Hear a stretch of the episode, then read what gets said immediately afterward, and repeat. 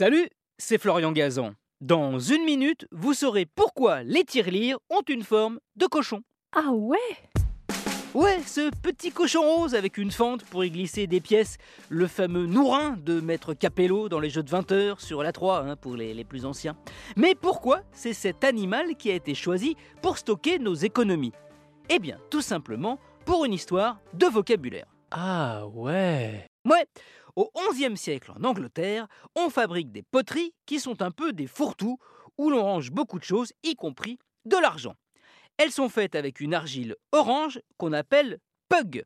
Ça s'écrit pig, mais en anglais, d'alors, ça se prononce pug.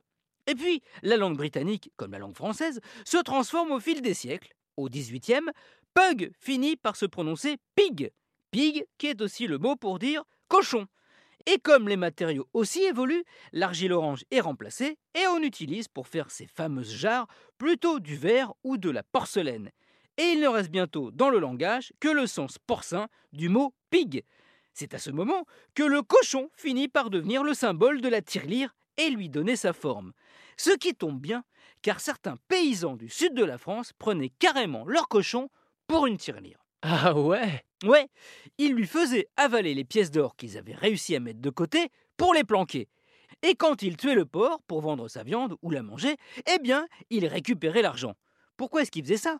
Eh bien, ça leur permettait d'éviter de payer des impôts dessus. Et accessoirement, de dépenser inutilement ses économies en achetant par exemple des cochonneries.